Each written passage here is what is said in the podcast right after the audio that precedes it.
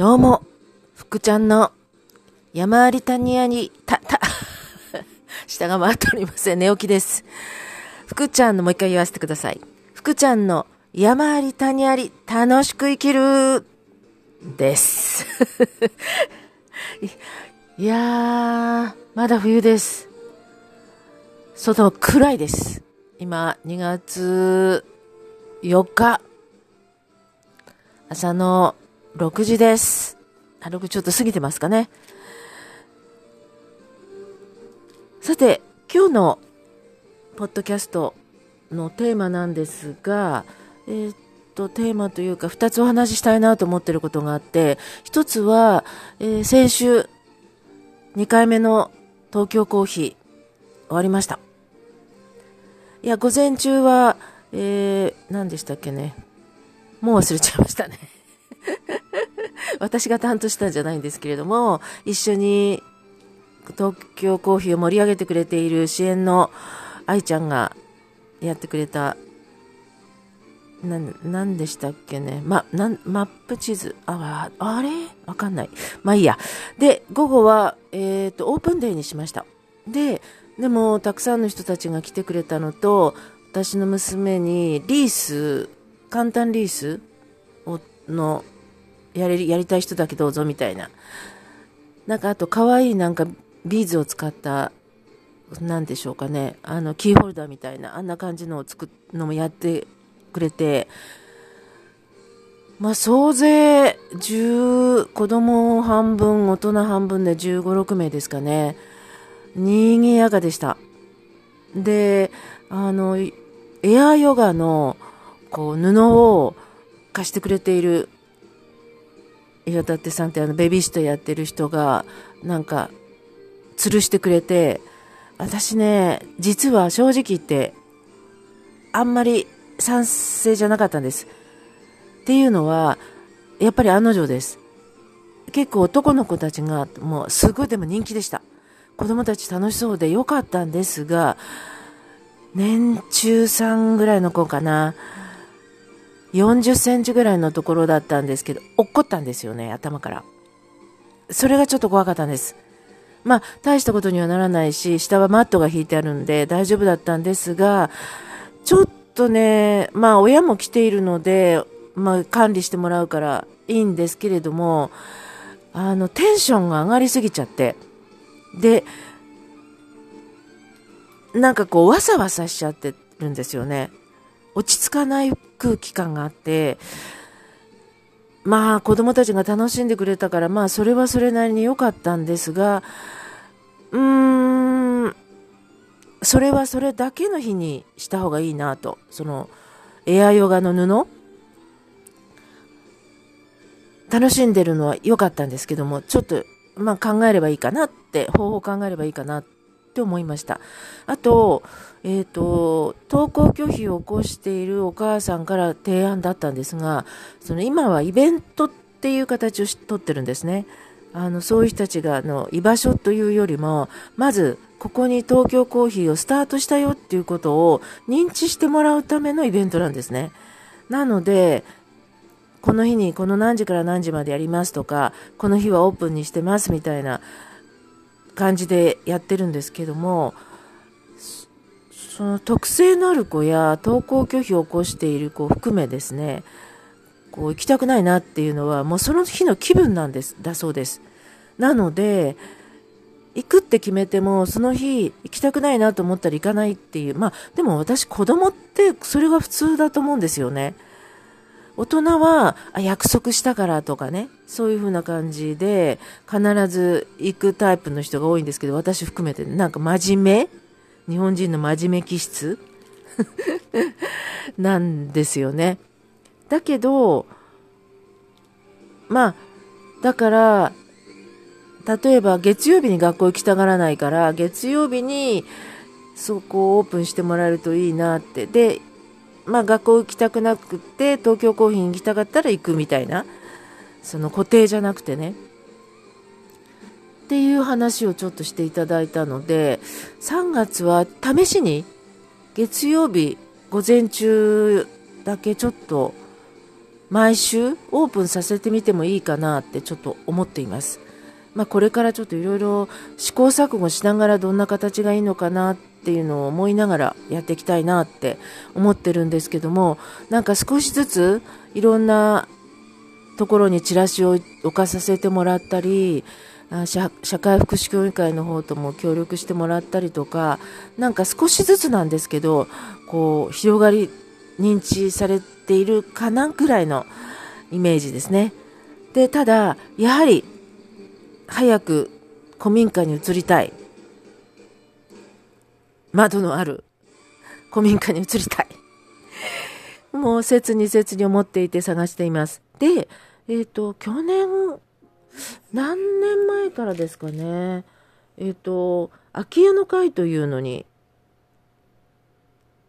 Facebook グループなんですけど、入ったんですよね。で、時々それで様子を見ていて、こういう空きありますみたいな情報が入ってきたり、でもこれ全国なんですよ。だからまあ見ると、あ、全然地域違うな、みたいに。千葉県はまずないな、みたいな思いがあったんですけれども、そこのちょっとイベント があって、えっ、ー、と、いつでしたっけ？まあ、あとこれ日にちがわかんないですね。何日か前、昨日、おとといでしたかね。で、えー、と、秋サポというのがあるんですよ。たまたまです、これも。先週、そういうサイトを見てたんですよね。そしたら、そこの取締役の人のいろんな話を聞かせていただいて、やはり私が思っていた通りでした。不動産会社の人、不動産の人って頭固いんですって。で、柔軟性がないので、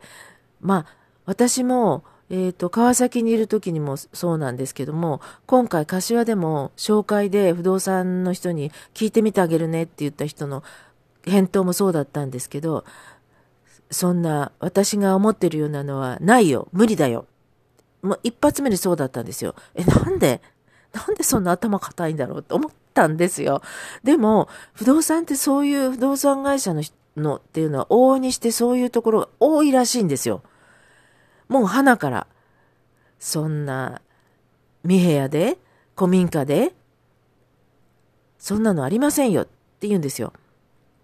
で、なんで最初からそうやってマイナスのところから入るんだろうと思ったんですが、まあ、不動産っていうのは大体そういうの人たちってそういう、その柔軟性がないらしいんです。で、もう一つ、あ、だ、やっぱりなと思ったんです。で、もう一人、もう、もう一人じゃない。もう一つ、あ、なるほどと思ったのは、その空き家で、その農家の人とか農地とかね、農家の人でもことか、もう、あの、使ってない建物があるっていうのを知ってる人たちでも、行政とか不動産に行っても、あまり取り扱ってもらえなかったりとか、その、それを何とかしようと思う人が、だいたい50%ぐらいで、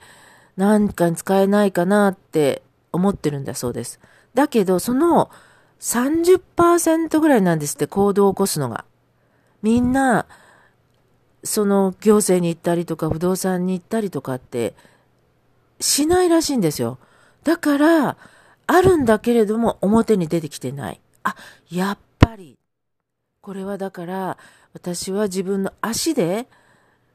こういろんな人と関わり合いながら、地域の人たちと関わり合いながら、そういう人たちと出会うよう、で出会うまで、西野さん、あの、キンコングの西野さんが言ってるみたいに、あの、飲みに行くしかないか。まだあんまりね、あの、一人で飲みに行くのができなくて、あの、うん、どうしても。ダメなんですけどね。まあ、そろそろそういうところにも行ってみようかな、みたいな、ちょっと思いがあります。だから、だからじゃないですね。その空き家の会っていうのがまたこれからなんか面白いことになってきそうで、こうマッチングをしていくっていうことをお話しされていて、その空き家の会って今3万人ぐらい登録し、登録っていうかいるらしいんですね。まあサロンみたいなもんですよね。で、そういう人たちと、こう、マッチングをしていきたいなっていう、これからまた変わろうとしているところで、もういいタイミングで私は、あの、その、イベント、イベントなんか、秋サポの人の話を聞いたなと思ってて、あとは若い人のその発想とかも取り入れるといいよっていうことで、ああ、そうか、高校とか大学とか、この辺もあるので、そういうところでアイディアをもらいに行くのも一つだなって思って、あ、なんかいろんな方向、私が今まで考えてなかったことかなと思っています。で、その秋サポのところにも一回ちょっと渋谷なんですけども、話しに行ってみたいなと。で、秋サポさんは、あの、なんて言うんでしょうかね、私も分かったんですけど、空き家を、その地道に足でやっぱり探していたりとか、情報が入ってきたりしてて、で、